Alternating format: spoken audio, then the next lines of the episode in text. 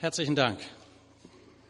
Das ist wichtig, dass wir zusammenstehen. Unsere Gebetszeiten, die wir hier miteinander erleben, dienstags oder donnerstags, sonntags vor den Gottesdiensten oder auch in besonderer Weise der Samstagabend ja immer, ähm, das ist ein schönes Bild, wenn Gemeinde zusammenkommt und alles von ihm erwartet. Lasst uns das auch weiterhin nutzen, auch in den Hauskreisen. Danke für alles Beten und Ermutigen, auch für uns als Gemeindeleitung.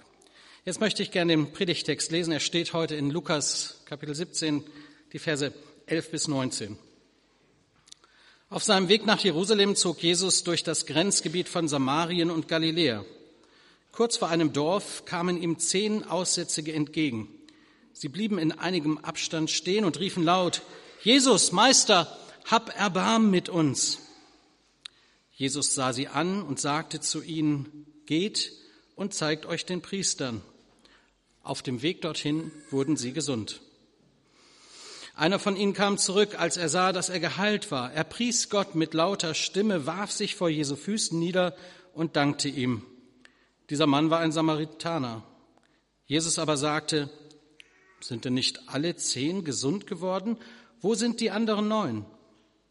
Es ist keiner außer diesem Fremden, ist es keinem außer diesem Fremden in den Sinn gekommen, zurückzukehren und Gott die Ehre zu geben?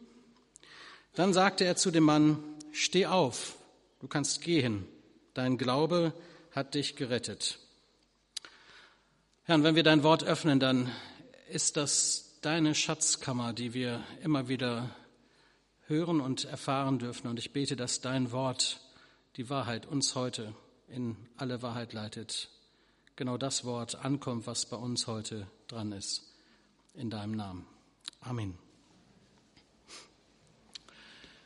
Ich verstehe meine Predigt heute wie so ein Countdown bis zum Abendmahl, das wir heute feiern wollen. Und die Zahl 10, die da schon eingeblendet ist, kommt natürlich so ein bisschen aus dieser Geschichte. Zehn Menschen, die Jesus heilt. Zehn hat er geheilt. Das ist die Geschichte. Und viele könnten sie wahrscheinlich nacherzählen. Sie ist sehr prominent. Wir haben sie vielleicht in der Kinderstunde gehört oder im Sonntagsgottesdienst, im Kindergottesdienst. Vielleicht hast du schon selber mal eine Andacht drüber gehalten. Fast beiläufig wird hier diese Heilung angeführt. Im Vorbeigehen zwischen zwei anderen Terminen passiert das. Und man kann das auch schnell überlesen. Man kann die Geschichte auch sehr schnell auf, äh, denke ich mal, etwas zurück reduzieren, was dann nicht das ist, wovon ich meine, dass es das Allerwichtigste ist. Zehn Menschen, die krank sind, eigentlich unheilbar krank, ausgesondert, ausgeschieden aus der Gesellschaft durch ihre Krankheit, nähern sich Jesus das war ganz klar vorgeschrieben, wie nah sie dran dürfen. Und als Aussätzige, also Menschen, heute würde man wahrscheinlich sagen, die hatten eine äh, schlimme Hauterkrankung. Und Lepra äh, wird angenommen, ist vergleichbar damit. Und die durften also nicht unter die Menschen kommen. Jesus sieht sie, er sagt ihnen, geht mal hin zu den Priestern und zeigt ihnen euch und auf dem Weg dahin werden sie geheilt. Und dann, ach ja, dann war da einer, der zurückkam und dankbar war. Und dann könnte die Geschichte uns an den Punkt bringen, wir sollten alle dankbarer sein. Und das ist auch eine Herausforderung, die uns auch in all dem, was ich sonst noch sagen werde, natürlich gut tut. Ein guter Rat, Danke zu sagen, nicht zu vergessen, wem wir alles verdanken. Ich zähle runter und bin jetzt bei neun. Neun zu eins. Das ist das Verhältnis, über das wir hier informiert werden. Gestern, ich weiß nicht, wie hoch die Wetten standen für der Buchmacher in einem sehr eindeutigen Verhältnis, war auf jeden Fall die, die junge Dame auf dem Center Court von Wimbledon favorisiert. Die Wetten standen gut, dass unsere deutsche Tennisspielerin Sabine Lisicki das Endspiel auch ohne Probleme bestreitet. Und dann war es doch sehr enttäuschend, dass das nicht passierte. Zu keinem Zeitpunkt hatte sie gestern ihrer Gegnerin was entgegenzusetzen. 9 zu 1. Auch dieses Ergebnis, ganz entgegen aller Erwartungen, ein enttäuschendes Ergebnis, mit dem Jesus sich hier auseinanderzusetzen hat, was Jesus selber erlebt. Zehn hat er geheilt, nur einer kommt wieder. Schlechtes Ratio, ne? Keine gute Quote. Nur einer, der dankbar war. hundertprozentig vollkommenes Wunder. Alle zehn werden geheilt. Das sind 100 Prozent, aber man könnte sagen, nur 10 Prozent vom Ziel erreicht, weil eben nur der eine wieder kam. Das Wunder geschieht an allen, nur einer, der dankbar war. Der Samariter auch noch, der Fremde, also die waren so oder so immer im Zielradar der frommen Leute, die eigentlich mit den Samaritern nichts zu tun haben wollte. Und Jesus scheint gerade deshalb sehr gerne dort gewesen zu sein, um den Leuten zu zeigen, dass er diese Menschen auch sieht und dass die eine ganz gute Antenne hatten für das, was Jesus zu sagen hatte und was Jesus verkündigte und eben nicht mit diesem ganzen frommen jüdischen Hintergrund sie sich auf ihn als Person einlassen konnten. 9 zu 1. Keine gute Quote. Kann man eigentlich gar nicht von Gruppen sprechen. Einer, der dankbar war. Aber ich möchte an dieser Stelle vielleicht auch mal eine Lanze brechen für diese Betroffenen, die Gehalten, die nicht wiedergekommen sind. Ich glaube, es ist nur allzu menschlich, dass äh, diese Leute, die ja oft jahrelang, vielleicht ein ganzes Leben lang nach ihrer Erkrankung ja dann in einer eigenen Wohngegend nur für Leprakranke oder für Aussätzige eben gelebt haben und unter sich waren, die sich von all ihren engsten Verwandten, Freunden, Mütter, Väter oder ihren Kindern trennen mussten, weil sie erkrankt waren. Das war eine schlimme Lebenssituation. Das war der Krebs der damaligen Zeit. Nur der hat eben ausgegrenzt in jeglicher Hinsicht. Und dann sind sie plötzlich gesund. Jesus schickt sie los. Sie stellen fest, sie sind geheilt. Sie zeigen sich den Priestern. Und natürlich laufen sie zu den Menschen, die sie am allerliebsten haben, ihre Eltern ihre Kinder, die sie sonst nur von Weitem sehen konnten, die ihnen vielleicht einen Korb mit Brot und Fischen hingestellt haben und dann wieder gehen mussten, damit sie sich das nehmen konnten. Nur vom Weiten konnten sie winken. Unrein, unrein mussten sie rufen und proklamieren damit ihre eigene Krankheit. Jetzt kommt die Gesundheit, nicht etwa langsam und stetig, sondern durch das Wunder, das an ihnen geschieht, durch das, was der Jesus ihnen mit auf den Weg gegeben hat. Und sie können es nicht aushalten ihren lieben Freunden und ihrer Familie zu erzählen. Und doch enttäuschend, oder? Das können wir nachempfinden. Ich denke, Jesus war auch ein bisschen enttäuscht. Achten wir auf die Worte, die Jesus hier gesprochen hat. Der Glaube hilft. Der Glaube hat geholfen. Darum geht's in dem, was Jesus hier sagen will. Steh auf, im Vers 19 haben wir das gelesen, steh auf und geh hin, also das sagt er zu dem, der wiedergekommen ist, der ihm die Ehre gegeben hat und sagt, geh hin, dein Glaube hat dir geholfen oder andere Übersetzungen sagen, dein Glaube hat dich gerettet. Was, was ist denn der Glaube? Da kann man ja viel drüber reden. Glauben kann man ja an so vieles und äh, über so vieles glaubensbedingtes Nachdenken. Vielleicht kann man es hier für heute Morgen mal auf den Punkt bringen, wo ich denke, dass sich Glaube auch in unserem Leben am deutlichsten zeigt oder zeigen sollte, wenn es denn wirklich Glaube ist. Der Glaube, das hat ganz viel mit dem Vertrauen zu tun, das ich in diesen Jesus setze. Es geht um diesen Mann, Jesus Christus, um diesen Gott, der Mensch geworden ist und ob wir ihm wirklich vertrauen, ob wir seinen Worten Glauben schenken. Und wir tun gut daran, auf Jesu Worte zu achten, hinzuhören, wenn er spricht. Gottes Wort als Ganzes, als Offenbarung der Wahrheit in Zeit und Ewigkeit hinein zu hören und danach zu tun, auch wenn es unbequem ist und gegen den Zeitgeist geht. Auch wenn unsere Erfahrung sagt, das geht doch gar nicht. Das kann doch gar nicht funktionieren wenn das über unsere eigene Erfahrungswelt oder unsere Erwartung ist, vielleicht sogar über unser Bitten und Flehen im Gebet. Es tut gut, auf das zu hören, was Gott uns sagt, was dieser Jesus sagt. Und diese zehn Leute, und das muss man ihnen allen unterstreichen und das muss man ihnen allen bescheinigen, die zehn haben geglaubt. Nicht mit großen Worten, nicht mit interessierten Glaubensdiskussionen, nein, indem sie losgegangen sind. Ihr Glaube hat Beine bekommen. Ihr Vertrauen auf das, was Jesus gesagt hat, zeigte sich nicht durch irgendein Gebet, nicht durch irgendeine Tradition, nicht durch einen Besuch eines Gottesdienstes oder irgendeiner Leistung, indem sie Schritt für Schritt gegangen sind, das getan haben, was Jesus gesagt hat. Geht und zeigt euch den Priestern. Da waren sie noch krank, da waren sie noch übersät mit diesem, dieser schlimmen Hautkrankheit. Da war der Aussatz noch an ihnen. Und sie gehen los. Und mit jedem Schritt fällt diese Krankheit, diese garantiert todbringende Krankheit ab. Sie sind losgegangen auf sein Wort hin und haben erlebt, das trägt, das hält. Und wir tun gut daran, ihnen nachzutun. Wenn es um die, das Reden Gottes geht, um das, was Jesus uns verspricht, dann geht es nicht darum, dass wir Rosinen picken und uns die schönen Sachen raussuchen. Nein, auch die zehn Gebote, auch das, was Jesus von uns erwartet, wenn er uns herausfordert, Glauben zu leben in einer Zeit, wo nicht mehr nach ihm gefragt wird, wo viele Wege anscheinend zu Gott führen, dann ihn beim Wort zu nehmen und zu sagen, auf dein Wort hin gehe ich los, bete ich, handle ich, gebe ich, teile ich, lasse ich mich senden, folge ich meiner Berufung, was auch immer dann dein Thema ist, auf sein Wort hin. Wir tun gut daran. Der Glaube hat sie alle gerettet. Der Glaube, der sich auf den Weg gemacht hat, Schritte gegangen ist. Sieben wir doch mal das Wesentliche heraus aus der Sicht unseres Herrn. Es geht hier um die Ehre Gottes. Das möchte ich gerne auch belegt wissen.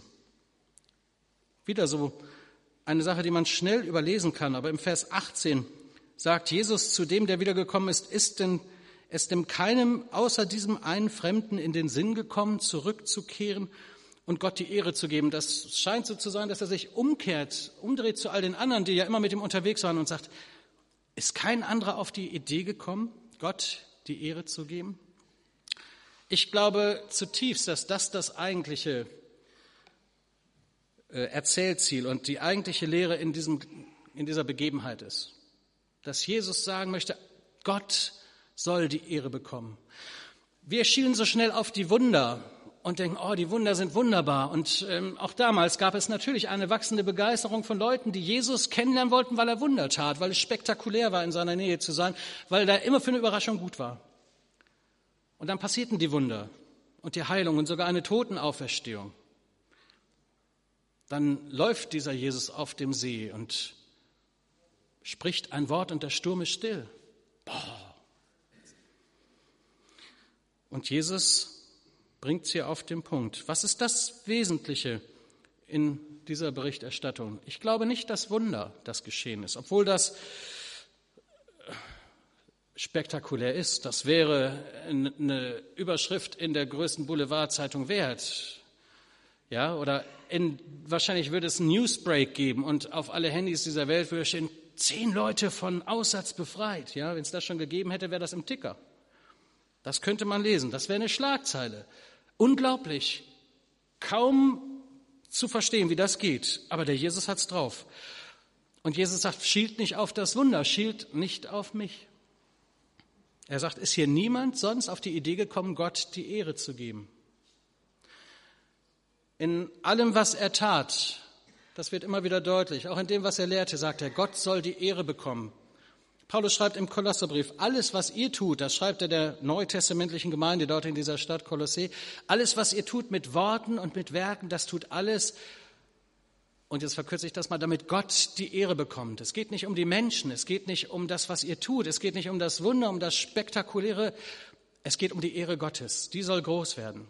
Und wenn sich ein Mensch bekehrt, zur Umkehr kommt, Kind des Himmels wird, dann ist das eine Vergrößerung der Ehre und des Lobpreises Gottes. Wenn wir zusammenkommen und singen, wir beschränken das ja gern und sagen, ja, Ehre Gottes, das ist Lobpreis und Anbetung, so die 20 Minuten, die wir singen im Gottesdienst. Aber richtig verstanden, und das haben wir hier oft gepredigt, ist Anbetung unser ganzes Leben.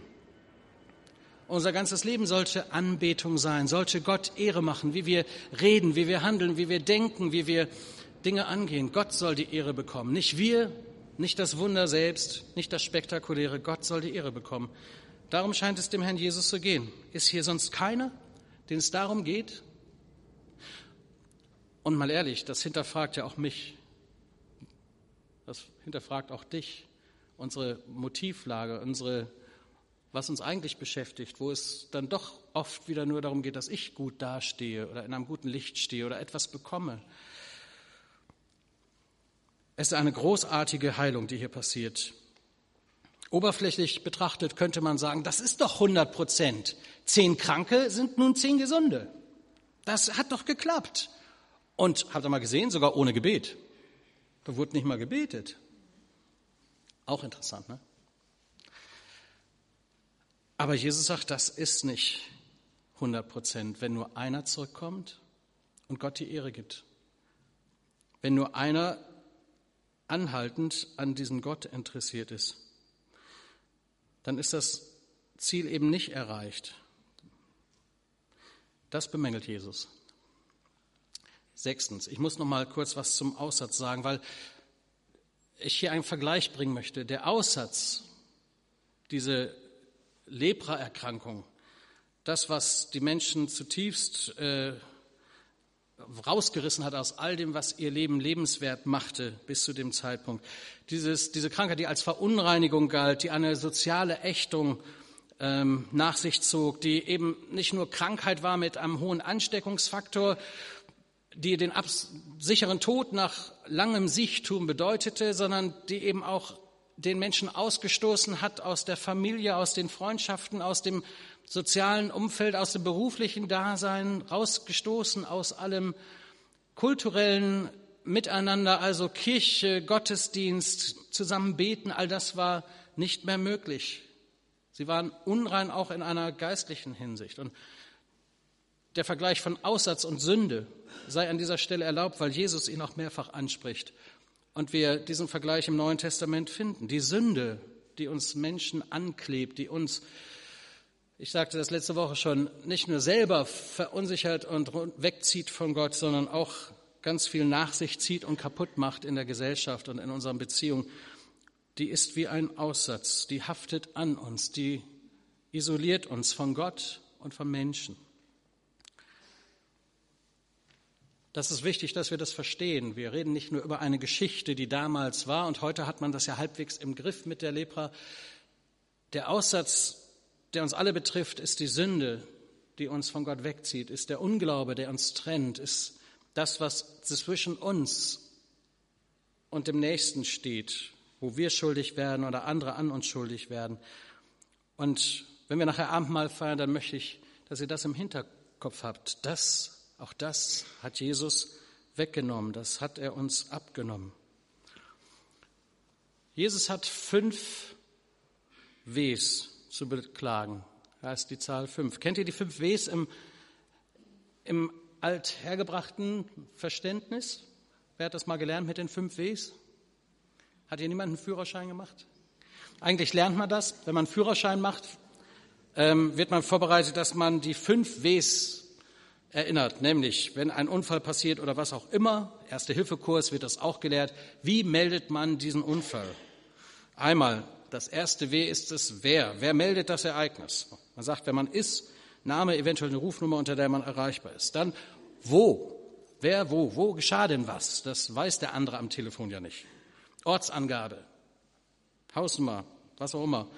Was ist geschehen? Eine kurze Zusammenfassung dessen, was passiert ist. Explosion, Autounfall, ist jemand bewusstlos geworden, von der Leiter gefallen, was auch immer passiert ist, ja, soll berichtet werden. Und dann das Wie, viele. Also, wie viele Menschen sind betroffen, wie viele Unfallwagen müssen wir schicken, das ist wichtig. Anzahl der Verletzten. Und dann zum Schluss heißt es immer noch, und dann warten, nicht auflegen. Vielleicht gibt es noch Rückfragen der Helfer und die müssen beantwortet werden.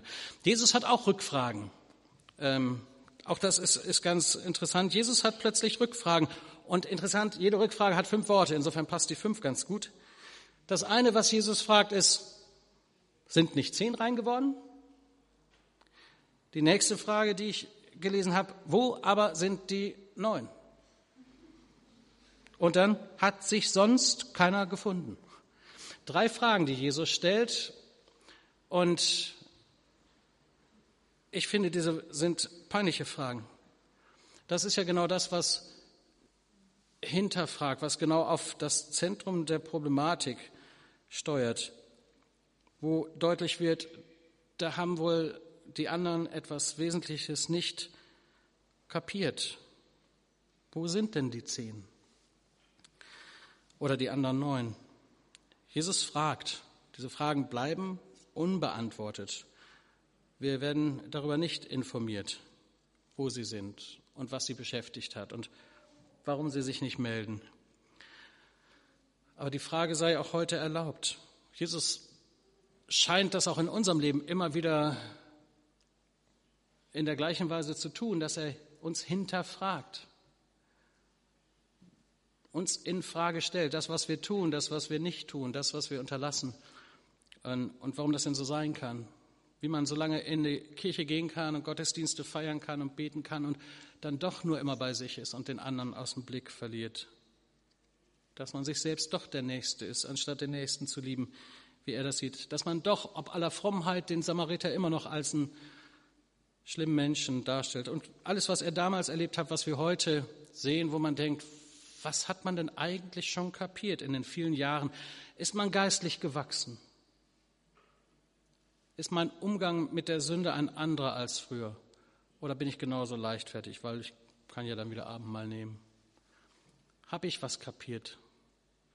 Jesus hat Rückfragen und wir müssen die zulassen. Sie tun uns gut. Sie verunsichern uns. Sie wollen uns aus unserer Bequemlichkeit herausholen, aber in die Berufung und Herausforderung eines echten geistlichen Lebens führen.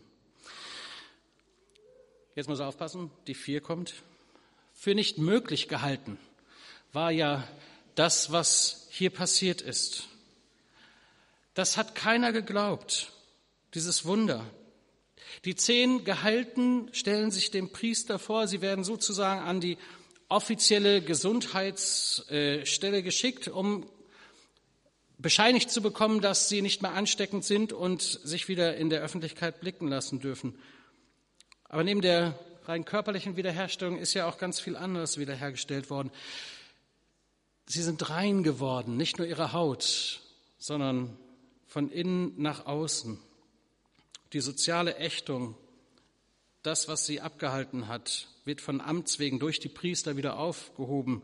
Sie dürfen wieder an der Gemeinschaft teilnehmen. Sie sind nicht nur physisch gesund geworden, sondern wieder sozial integriert, gesellschaftsfähig, dürfen wieder auch in den Tempel gehen. Nach diesem Pflichttermin, zu dem Jesus die zehn geschickt hat, gehen sie los und berichten. Und ich glaube, sie werden alle berichtet haben, dass dieser Jesus von Nazareth sie geheilt hat, der sie reingemacht hat. Ich möchte nochmal das Bild mit der Sünde aufgreifen und den Aussatz, der uns wie ein Krebs zerstört, Gemeinschaft hier und diese Welt.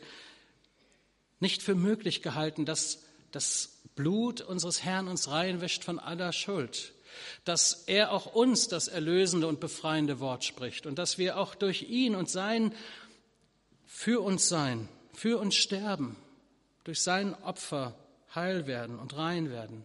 Das ist nicht zu glauben, aber wahr. Wer es glaubt, wird selig, das kennen wir. Der wird gerettet, der hat es ergriffen. Wenn wir Abendmahl feiern, dann feiern wir nicht, dass wir alle so gut drauf sind und wir alle miteinander es alles so gut begriffen haben. Wir feiern Abendmahl auch immer in dem Bewusstsein, wir kommen als Sünder, als Menschen, die zwar wissen, was gut ist, aber das Gute oft nicht tun, hier vorne hin und nehmen die Vergebung Gottes an. Nicht, nicht das Abendmahl macht uns rein, sondern unsere Herzenshaltung. Natürlich. Unser echtes Bekenntnis, unser Schuldeingeständnis, Buße nennt das die Bibel, wenn es tief drin in uns passiert und nicht nur ein äußerlicher Akt ist, dann passiert nämlich gar nichts. Aber Jesus wäscht uns rein. Wir können es kaum für möglich halten. Wirklich alle Schuld, für alle Schuld ist er gestorben. Das ist ein Wunder. Vielleicht noch ein viel größeres Wunder als jede Heilung, die wir berichten, äh, die berichtet wurde im Neuen Testament. Wir haben mal in der Bibelschule gelernt, eine gute Predigt hat drei Punkte. Dann ist meine jetzt schon eine völlig katastrophale. Ähm, weil, das ahnt ihr, es insgesamt zehn Punkte sind, die wir hier so runterblättern.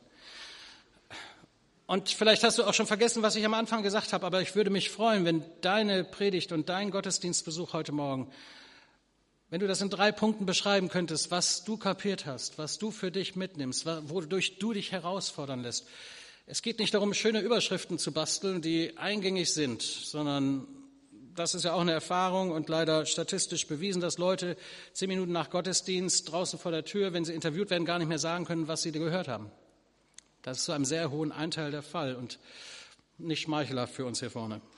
Aber wichtig ist mir, was, welche drei Punkte der Herr Jesus in deinem Leben anpieksen möchte, ansprechen möchte. Und dass du dir das merkst. Ich kenne Leute, die bringen zum Gottesdienst so ein Notizbuch mit schreiben sich das auf, weil wir neigen ja dazu, so schnell zu vergessen. Wir können auch gar nicht mehr so viel behalten, weil wir ja ständig irgendwas tippen.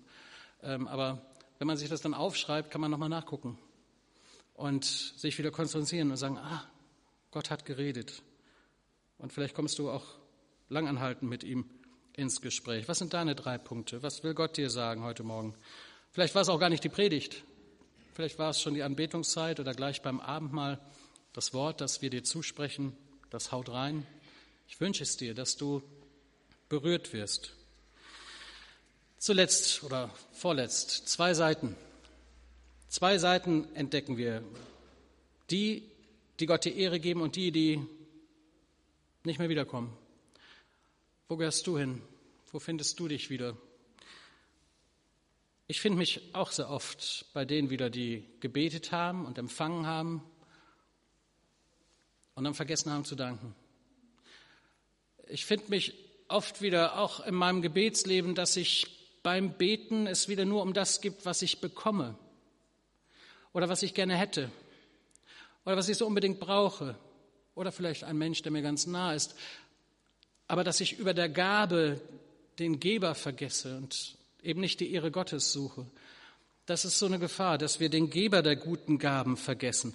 Letztendlich ist das in dieser Geschichte ja eine Einladung, in Beziehung zu treten mit diesem Jesus. Eine Beziehung zu pflegen. Nicht nur zu nehmen, punktuell, was Gott hat, sondern sich auf ihn einzulassen. Das hat auch ganz viel damit zu tun, dass wir vielleicht auf die Knie gehen und vor ihm niederfallen und anerkennen, du bist Gott. Dass wir uns ihm unterordnen, uns ihm anvertrauen und er uns dann auch ins Leben schickt und sagt, nun geh in Frieden, dein Glaube hat dir geholfen. Und da ist eine Berufung, da ist eine Sendung. Was ist deine?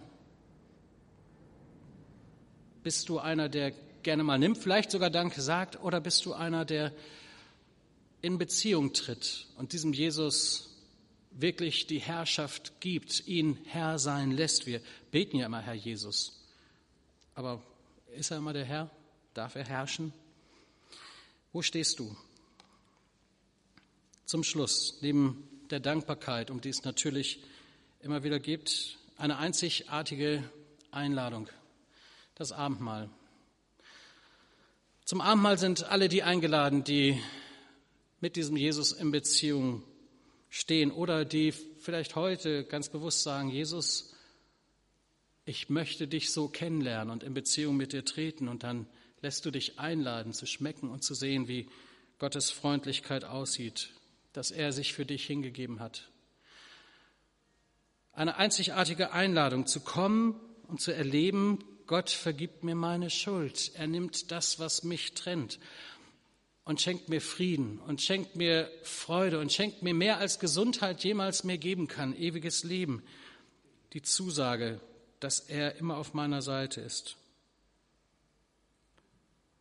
Das Abendmahl, das wir feiern, die Einladung, auch mal stille zu werden und hineinzuhören, was da in meinem Leben vielleicht auch nicht in Ordnung ist. Aus dem Griechischen abgeleitet feiern die Katholiken das Abendmahl unter dem Namen Eucharistie. Das heißt nichts anderes als Dankbarkeitsmahl die freudige Dankbarkeit für die Gaben Gottes, die einzigartige Gabe Gottes in seinem Sohn Jesus Christus. Ein Dankesfest. Darum wollen wir das heute auch in dieser Weise feiern. Bevor wir das tun, singen wir jetzt noch ein Lied. Daniel darf schon kommen miteinander. Und dann lade ich ein, ein paar Augenblicke wirklich zur Ruhe zu kommen, in der Stille zu beten oder über deine drei Punkte nachzudenken, die Gott dir heute wichtig machen wollte und dann zu kommen, dieser Einladung zu folgen, Jesus zu begegnen und seinem heilsamen Handeln auch in deinem Leben. Gott segne dich.